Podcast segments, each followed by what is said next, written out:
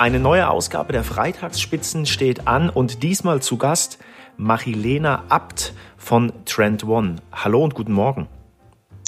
Guten Morgen, Stefan. Marilena, wir gehen gleich in die Vollen. Du bist, ein wunderbarer Titel, Head of Consulting bei Trend One und ihr seid ein Beratungsunternehmen für strategische Zukunftsfragen. Das klingt per se schon mal extrem spannend. Aber äh, ganz konkret gefragt, was macht ihr genau? Also wir ähm, kümmern uns bei unseren Kunden um ihren Foresight-Prozess. Das heißt, alles, was von dem ganzen Innovationsmanagement ganz am Anfang steht, wo es darum geht zu gucken, welche Themen und Trends sind für mich als Unternehmen relevant, um da in die Zukunft äh, zu gehen. Okay, das ist jetzt, ähm, wenn ich das gleich ketzerisch in der zweiten Frage sagen darf, natürlich äh, wunderbar formuliert. Also wobei natürlich auch Digitalisierung, Innovation etc. ja alles extrem beliebte Begriffe in diesen Zeiten sind. Aber ich würde dich gerne äh, stärker darauf festnageln. Also wie helft ihr Kunden konkret dabei, du hast gerade gesagt, so in die Zukunft zu blicken beziehungsweise sich zu entwickeln. Wie muss man sich das konkret vorstellen? Also wir haben zum einen ein ähm, ja, internes Trendmanagementsystem, ähm, also eine Datenbank, in der wir seit ungefähr 20 Jahren Trends sammeln. Dazu haben wir ein weltweites Scouting-Netzwerk, aber auch Inhouse-Scouts und sammeln eigentlich den ganzen Tag Innovationen. Aus diesen Innovationen, das können neue Produkte sein, neue ähm, Geschäftsmodelle, neue Dienstleistungen, ähm, Technologien, gesellschaftliche Entwicklungen, also eigentlich so ziemlich alles, was man sich vorstellen kann. Daraus bilden wir dann sozusagen so ein Trendsystem oder ein Trenduniversum. Das ist mal so unsere Grundausgangslage. Und in unseren Kundenprojekten, da geht es dann eben darum, eigentlich so ein individuelles Universum für sie zu bauen wir bedienen uns dann natürlich an unserer Datenbank, aber scouten auch neu und dann vor allen Dingen, und das ist das Wichtige, mit ihnen wirklich auch ein wirksames Management daraus zu bauen. Also der Kunde sollte im Idealfall irgendwann in der Lage sein, selbst kontinuierlich an diesen Trends und ähm, Themen zu arbeiten. Jetzt hast du gerade das Thema oder das, den Begriff Trend verwendet und auch Scouting. Was ist denn für euch überhaupt ähm, ja, ein Trend oder, oder, oder wie entsteht bzw. entdeckt ihr einen Trend? Genau, also ein Trend ähm, ist tatsächlich ziemlich komplex, weil ein Trend eigentlich so eine, eine, eine Art Wechselwirkung entsteht zwischen wirtschaftlichen oder politischen Veränderungen, aber auch technologischen Entwicklungen. Ähm, daraus passen sich zum Beispiel Konsumentenverhalten an. Ähm, und das ist eigentlich, muss man sich vorstellen, wie so ein Riesenwulst, ähm, das ständig dafür sorgt, dass neue Trends entstehen. Und natürlich gibt es da ganz viele Unterschiede, weil wenn ich mir irgendwie die Digitalisierung anschaue, dann entstehen wahrscheinlich eher technologisch getriebene Trends daraus. Wenn ich mir zum Beispiel das Thema Nachhaltigkeit anschaue, dann sind das eher gesellschaftlich getriebene Trends. Also das heißt, für uns ist es so, dass wir immer vom Kleinen ins Große gehen. Das heißt, wir wissen zwar, okay, es gibt diese Megatrends wie Nachhaltigkeit, wie eben demografischer Wandel oder Urbanisierung, ähm, aber wir gucken uns wirklich an, welche neue Innovationen entstehen am Markt und auf welche Trendphänomene können die eigentlich für die Zukunft hindeuten. Und ähm, wie in, also nochmal ein bisschen eine konkretere Frage. Wenn all diese Informationen, die ihr da sammelt und auswertet, wer entscheidet denn letzten Endes, das ist jetzt ein Trend oder das ist jetzt kein Trend, sondern irgendwie nur so eine Nebenerscheinung, sage ich mal? Ja, das ist tatsächlich ähm, gar nicht so einfach, das so direkt zu beantworten, weil du musst dir vorstellen, wir stoßen sicherlich auch immer wieder auf Trends, wo man so merkt nach ein, zwei Jahren, mh, hm, okay, war jetzt doch vielleicht nicht so der größte Trend, der alles verändert hat, wie wir gedacht haben. Und dann gibt es aber auch Trends, da passiert vielleicht das Gegenteil. Also ich, ich, kann ja mal ein konkretes Beispiel nennen, was momentan sehr spannend ist. Ähm, wir sind ja äh, momentan immer noch in, in der Phase der ganzen Pandemie-Geschichte und wir hatten vor ein paar Jahren eigentlich schon den Trend identifiziert, den wir Purification nennen. Ähm, also der Trend oder das Bedürfnis, was uns ähm, sehr stark aufgekommen gekommen ist, aufgrund von ganz vielen Einsendungen von Innovationen, dass Menschen immer stärker das Bedürfnis haben, ähm, von einer hygienischen Umgebung umgeben zu sein. Also das heißt zum Beispiel Kleidung, die sich selber reinigt oder ähm, einfach Oberflächen, die sich selber desinfizieren. Es gibt ganz viele Produkte am Markt, die ständig die Luft reinigen. Also dieses Bedürfnis, dass alles hygienischer wird. Und jetzt kam ja Corona und das hat eigentlich diesen Trend extrem explodieren lassen. Also total stark getrieben, dass das jetzt wirklich nicht nur so ein, ein Trend ist, sondern schon fast eigentlich zu einem Mainstream-Phänomen wird. Purification heißt das. Genau. Und ähm, ein, ein, ein, wunderbares Wort, wie ich finde. Ähm, wenn wir uns jetzt aber noch mal so ein bisschen weiter ähm, ra rauslehnen, neben Purification, was sind denn wahrscheinlich klar Digitalisierung und solche Themen, aber gibt es darüber hinaus noch Trends und Treiber, ähm, mit denen wir uns so als Gesellschaft, Unternehmen befassen sollten? Was gibt so abseits des altbekannten Tellerrandes, von dem du sagst, ja, da könnte was kommen? Ja, also es ist natürlich tatsächlich so, und das ist so ein bisschen der, eigentlich ist das so fast schon ein bisschen die Ironie von Trends oder das, was einem vielleicht ein bisschen irritiert, dass natürlich diese ganzen Megatrends, diese fast schon Buzzwords, die du jetzt genannt hast, wie Digitalisierung, Urbanisierung ähm, und so weiter. Also wenn wir in der Trendforschung von der Begrifflichkeit oder der Definition ist es tatsächlich so, dass diese Megatrends sicherlich mal 50, vielleicht auch 100 Jahre existieren können.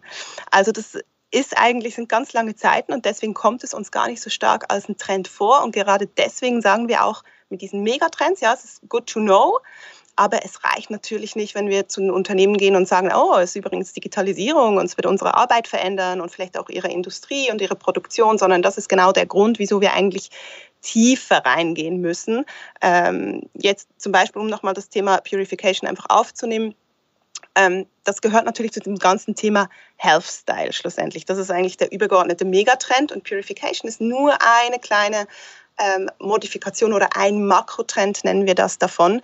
Ähm, und das ist eigentlich genau der Grund, wieso wir sehr stark uns mit diesen Makrotrends auch befassen.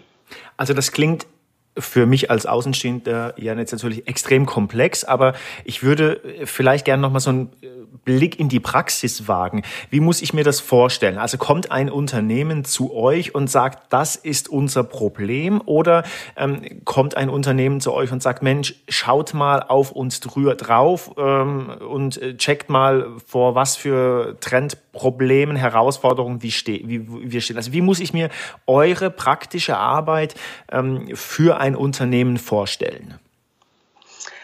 Also es ist tatsächlich unterschiedlich. Also ähm, wie du schon gesagt hast, es gibt Unternehmen, die haben schon ein ganz konkretes Problem oder die wissen, wir haben das Problem, dass wir irgendwie ähm, ein Thema irgendwie haben und wir wissen aber nicht genau, wie damit umzugehen ist. Guckt da mal tiefer rein, aktiviert euer Netzwerk, scoutet da, äh, findet uns eigentlich alles, was momentan am Markt passiert, damit wir uns mit diesem ähm, Thema oder diesem Trend näher befassen können.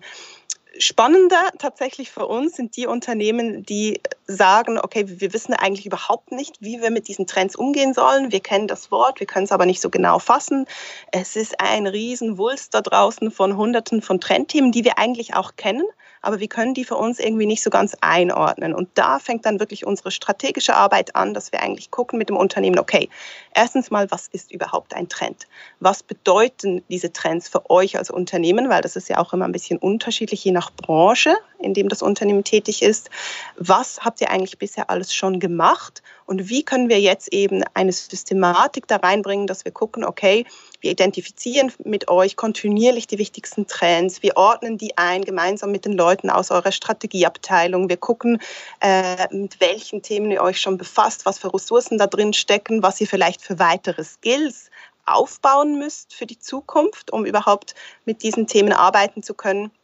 Und das sind eigentlich so die ganzen Schritte, also dass wir wirklich sagen, für dieses wirksame Trendmanagement geht es nicht nur um den Inhalt, es geht um eine Systematisierung, es geht darum, das Ganze in den Prozess des Unternehmens reinzukriegen, in die Kultur. Das sind dann eigentlich alles diese Schritte, die folgen. Also das bedeutet quasi, aus Trend wird Innovation? Genau. Okay.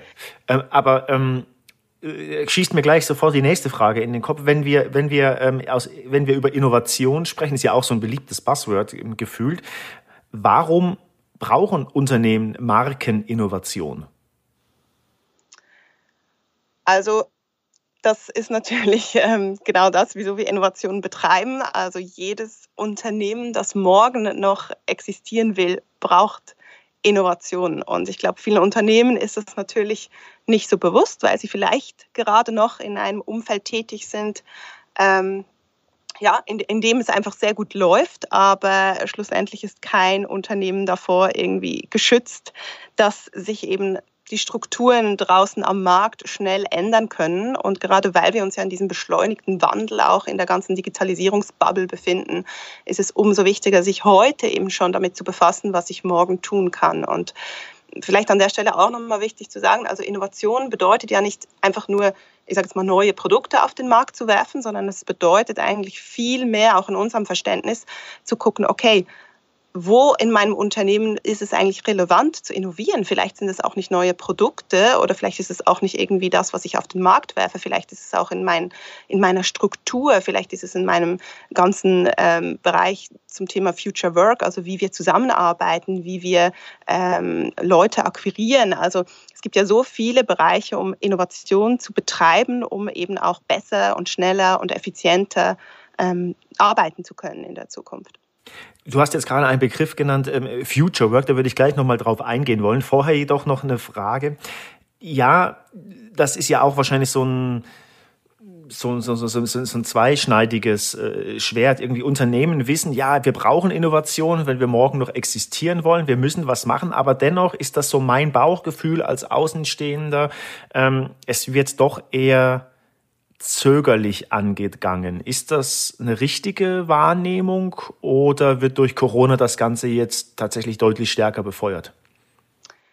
Ja, also ich ähm, teile aus meiner Erfahrung total deine Annahme. Ähm, grundsätzlich ist Innovation oder einfach das ganze Thema für Unternehmen Innovation zu betreiben extrem schwierig. Und das liegt einfach daran, dass ähm, ja, wenn man wirklich radikale Innovationen machen will, also nicht inkrementelle im Sinne von einfach seine Produkte, gewohnten Abläufe irgendwie so ein bisschen zu optimieren, sondern wirklich was komplett Neues ähm, zu innovieren, ist einfach mit enormem Aufwand verbunden, es ist mit enormen Kosten verbunden und es kann dir ja niemand sagen, ähm, ob das, was ich innoviere, auch wirklich schlussendlich ähm, ja, mich dahin bringt, wo ich hin möchte. Und die Gefahr besteht natürlich auch immer, dass ich ein bisschen zu früh bin mit der Innovation, ein bisschen zu spät. Also es sind einfach sehr, sehr viele Risiken, die damit verbunden sind. Ähm, und deswegen konzentrieren sich natürlich die Unternehmen gerne einfach auf ihr bestehendes Geschäft. Nur das Problem ist natürlich, dass ja, eigentlich die Gefahr noch größer ist, dass irgendwann dein bestehendes Geschäft oder Geschäftsmodell so nicht mehr funktioniert für die Zukunft, als dass du das Risiko eingehst, wirklich zu investieren und auch Neues zu wagen. Dann würde ich die Frage vielleicht noch ein bisschen anders stellen. Du hast auch gerade zwei Antworten vorher den Begriff ähm, Future Work ähm, verwendet und äh, in deiner Antwort gerade eben ging es um etwas größere äh, innovative Umwälzungen. Ähm, brechen wir es doch vielleicht mal runter auf das Thema Mitarbeiter und Mitarbeiterinnen, Führung etc. pp. Das ist ja auch ein Teilbereich. jetzt ist doch die Frage, ob das, äh, wie ihr das so einschätzt, dieses Thema Führen, Führung durch Steuerung ähm, und Kontrolle, das ist ja gefühlt vorbei. So nimmt man das jedenfalls wahr. Dennoch gibt es noch genügend Unternehmen, die klassisch, in Anführungszeichen, alte ähm, Führung betreiben. Wie ist das so? Ähm, so, so deine Wahrnehmung, auch vor dem Hintergrund der Begrifflichkeit äh, Future Work, wie du das gesagt hast? Ja, also wir haben ja gesehen jetzt mit der ganzen Corona-Geschichte, ähm, dass hier schon viel, du hast es, glaube ich, in der Frage vorher auch schon ein bisschen angedeutet, dass hier viel befeuert wurde, was eigentlich zu einer schnelleren ähm, ja, Innovationskraft geführt hat für viele Unternehmen. Und gleichzeitig waren wir auch muss man wirklich sagen, extrem geschockt, wie viele Unternehmen eigentlich noch ganz, ganz, ganz, ganz am Anfang stehen von diesem ganzen Thema Future Work. Also wie viele Unternehmen ja wirklich überrollt wurden davon, ähm, dass, weiß ich nicht, Mitarbeiter da saßen, nicht mal irgendwie einen Laptop haben oder irgendwie ein Diensthandy, das sie mit nach Hause nehmen konnten. Also nichts irgendwie eingerichtet. Ähm, ja, total überfordert mit der Situation, weil, und da wird es wieder spannend, wenn wir uns diesen Trend angucken, Future Work, eigentlich ein Trend, der als Trendbegriff schon total lange existiert, Aber die Umsetzung ist ja eigentlich eine Katastrophe. Also da sind wir noch nirgends. Und genau deswegen ist das eben auch ein Trend, der wird noch lange, der wird noch lange existieren, weil ein Trend kann ja nur kein Trend mehr sein, wenn er eben entweder zum Mainstream wird, das heißt, wenn er wirklich umgesetzt wird, ähm, oder wenn man merkt, ähm, der ist irgendwie doch nicht so von Nöten, wie man vielleicht gedacht hat. Aber das ganze Thema virtuelles Zusammenarbeiten, eben ähm, neue Führungsstrukturen ähm, und also Arbeit Arbeitsnehmer, die auf den Markt kommen, die einfach ganz andere Erwartungen auch an ihre Arbeit haben. Das, das ist ja etwas, was wir wissen, dass das auf jeden Fall noch stärker zunehmen wird. Und woran liegt es denn dann deiner Meinung nach, dass das, dass das, das Wissen ist ja vorhanden, das Wissen ist ja auch schon lange vorhanden. Woran liegt es denn dann deiner Meinung nach, dass es trotzdem einfach nicht gemacht wird, dass man immer noch an diesen alten Systemen, so nenne ich das jetzt mal, von Steuerung und Kontrolle festhält? Also das liegt sicherlich zu einem sehr großen Teil am Mindset der Leute, die in diesen Unternehmen arbeiten, die sicherlich auch ähm, diese Positionen haben, um eben Entscheidungen zu treffen, die einfach mit ja, einem ganz anderen Mindset in, in, in die ganze Unternehmenswelt hineingekommen sind und ähm, sich ja einfach eine große Mühe haben, sich an diese neuen Strukturen und, und Anspruchshaltungen auch der jungen Generation einfach anzupassen oder einzulassen darauf. Und Du sagst schon, also Kontrolle hat ja immer auch ähm, sehr stark mit Angst zu tun. Also wenn ich Kontrolle äh, loslassen will, dann habe ich immer die Angst, dass, dass mir eben alles entgleitet. Und Angst ist natürlich immer ein, ein sehr, sehr schlechter Treiber für die Innovation. Etwas provokativ gesagt, ähm, das Phänomen des alten weisen Mannes? Ja, ich glaube, auch wenn es äh, vielleicht provokativ gefragt ist, ähm, denke ich, wissen wir alle, dass das sicherlich ein Teil ähm, des Problems oder einfach, einfach ja, des, des Strukturproblems ist, indem wir natürlich auch hier mit ähm, den Innovationen, die vielleicht nicht so stark vorangehen, ähm, zu kämpfen haben. Ähm, ein bisschen losgelöst von dem Thema Führung würde mich noch interessieren, auch was man jetzt so gefühlt in der ganzen Corona-Krise bisher schon wahrgenommen hat. Gibt es denn Branchen, die vielleicht von dem Thema Innovation und Trend stärker getrieben sind, getrieben werden als andere?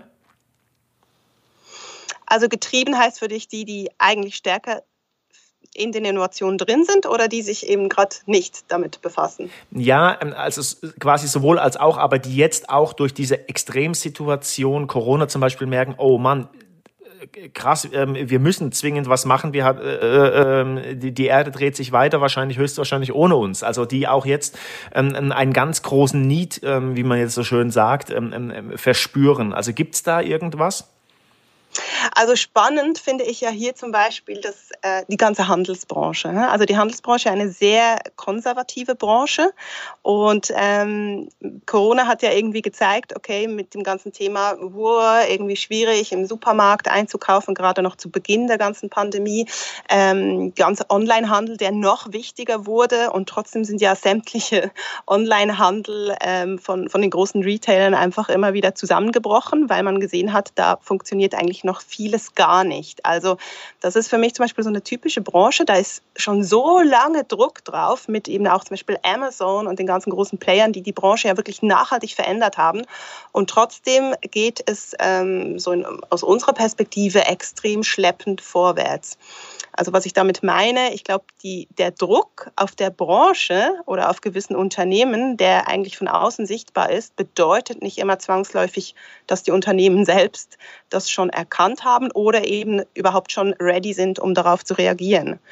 Und ich glaube, hier sind wir wieder sehr stark in dem Thema drin von, ja, wie, wie ist dann überhaupt die Struktur da aufgestellt? Was sind denn für Leute, die da arbeiten? Ähm, ist überhaupt das System, in dem die Leute da drin sind, fähig, diese Innovation aufzunehmen und zu adaptieren. Du hast das Thema Einzelhandel oder, oder grundsätzlich den, den, den Handel jetzt gerade genannt. Das finde ich ein sehr spannendes Thema. Ich hatte, hätte auch persönlich gedacht, okay, dass die am besten darauf vorbereitet sind. Aber spontan noch eine Frage. Glaubst du, dass Corona tatsächlich ein, ein guter Indikator dafür war. Also mir, was, was, was meine ich mit der Frage? Corona ist ja eine Ausnahmesituation, wo vielleicht äh, anstatt im normalen Leben irgendwie bestellen irgendwie nur 40 Kunden, wo auf einmal alle bestellen, weil es gar keine andere Möglichkeit, salopp gesagt, gibt. Ähm, ist das denn dann tatsächlich auch tatsächlich ein wirklich guter Indikator, also das Thema Corona, inwiefern wir innovativ gut aufgestellt sind. Weil es einfach eine Ausnahmesituation ist, eine ganz krasse. Also du meinst jetzt im Sinne von ein Indikator, wie, wie gut wir eigentlich überhaupt fähig sind zu innovieren? Ähm, nee, also die, die Frage, wahrscheinlich habe ich jetzt mit 25 Schachtelsätzen die Frage einfach falsch formuliert, dann werde, werde sie anders formulieren. Ähm, ist, Corona wird ja ganz oft jetzt als Beispiel herangeführt, ähm, um aufzuzeigen, wie gut oder schlecht Unternehmen im Rahmen der Digitalisierung als Beispiel vorbereitet sind, Stichwort Innovation etc. Die Frage, die mir so spontan kommt, ist aber, ist Corona tatsächlich ein wirklich gutes Beispiel dafür, weil es ja eine weltweite Pandemie ist und ein extrem krasses Beispiel. Also ähm, ist hinkt der Vergleich nicht einfach vielleicht ein bisschen, weil jetzt einfach alle Menschen gezwungen sind, als Beispiel online zu bestellen, wo es, wenn Corona nicht wäre, wo vielleicht hingegen nur 50 Prozent online bestellen würden? Ähm, also ich bin immer noch nicht ganz sicher, ob ich jetzt eine Frage so richtig verstanden habe, aber ich glaube, was, was interessant ist daran, ist ja, dass es ist ja eine typische Krisensituation. Und wenn es könnte jetzt nicht Corona sein, sondern irgendwas ganz anderes. Und das ist ja eigentlich genau wieder zurück zu der Frage, wieso muss man als Unternehmen überhaupt innovieren? Weil eben du ja nie davor gefeit bist, dass, dass irgendetwas passiert. Das ist natürlich jetzt eine Extremsituation, aber eigentlich könnte ja jede Krise führt ja eigentlich immer ein Stück weit auch dazu, dass besser und schneller innoviert wird. Und man hat ja gesehen mit dieser Corona-Krise, dass dass eigentlich ganz viel noch nicht da ist, wo man eigentlich denken würde, es sollte schon sein. Also jetzt sei das beim Handel, sei das irgendwie bei Schulen oder Universitäten oder wie auch immer oder eben großen Unternehmen. Ähm, und das hat ja schon dazu geführt, dass eben eigentlich eine Innovationskraft mobilisiert wurde und ähm, ja, schneller eigentlich ähm, an Lösungen wirklich gearbeitet wurde, wo man sich ja schon fragt, wieso war das vorher überhaupt noch nicht der Fall? Weil anscheinend geht es ja schon. Also ist Corona quasi einfach, einfach das Wort ist jetzt blöd in diesem Zusammenhang, aber tatsächlich als positiv, wobei das auch ein schwieriges Wort ist, positiver Beschleuniger, kann man das so sehen? Ja, also ich denke natürlich, ich finde, muss natürlich immer sagen, Corona ist äh, alles andere als positiv, aber wenn es rein darum geht, ähm, um die Digitalisierung vorwärts zu pushen als großes Trendthema, dann, dann hat die sicherlich ähm, auch gewisse positive Faktoren ausgelöst. Marilena, wir kommen langsam zum Ende. Mir brennt ähm, auf den Nägeln eine, eine, eine, eine Frage. Wo stehen wir deiner Meinung nach so in ja, 10, 15 Jahren, lass uns in die Zukunft blicken. Wie, äh, wie wird Deutschland ausschauen? Ein großes Wort. Ja. Ähm, also erstmal muss man sagen, ähm, 10, 15 Jahre, ja, ist ja noch gar nicht so viel. Man kann sich, also wir machen gerne mit unseren Kunden die Übungen, schaut mal, was vor zehn Jahren war, wie vor zehn Jahren die Welt ausgesehen hat, wie viel hat sich da verändert und was ist überhaupt möglich in den nächsten zehn Jahren. Ähm, schlussendlich kann man sicherlich sagen, dass das ganze Thema ähm, Nachhaltigkeit nochmal wieder viel mehr ähm, ja, auf den Tacho kommt, weil momentan haben wir so ein bisschen das Gefühl, dass es so aufgrund der Corona ein bisschen zurückgerückt in den Medien und so, aber schlussendlich wissen wir ja auch, dass das ganze Thema, wie wir mit unserer Umwelt umgehen, ähm, auch ein Stück weit zu diesem Corona-Thema geführt hat. Also das wird sicherlich enorm relevant werden, auch in den nächsten Jahren noch. Und dann ähm, sind wir ja, wie schon gesagt, immer noch in der, die, dieser Digitalisierungsbubble. Und es wird uns auch noch eine lange Zeit beschäftigen, auch wenn vielleicht der eine oder andere jetzt so denkt, oh, okay, ich kann es nicht mehr hören und Buzzword. Aber es ist eine Tatsache, dass natürlich alles, was in diesem ganzen Thema schwimmt, von, ähm, ja, wie werden wir in Zukunft ähm, zusammenarbeiten mit der Technik, wo müssen wir uns eigentlich auch mal entschleunigen und bewusst rausnehmen aus diesem ganzen digitalen Wust und ähm, wo wird es einfach notwendig sein, dass wir eben ähm, die ganzen smarten Systeme noch viel stärker in unseren Alltag integrieren, so dass es eigentlich so ein perfektes Zusammenleben wird zwischen eben dieser Technik, wir nennen das auch Shy-Tech, also die, die schüchterne Technik, die uns einfach so ein bisschen begleitet, ohne dass wir sie wirklich wahrnehmen. Ähm, so dass wir eigentlich ähm, ja ein, ein angenehmes Erleben mit ihr zusammen in der Zukunft haben werden. Ich finde, das klingt extrem spannend und ich habe jetzt für mich mitgenommen aus dem Gespräch, dass ähm, ihr wahrscheinlich so schnell nicht arbeitslos werden dürftet bei den ganzen spannenden Themen.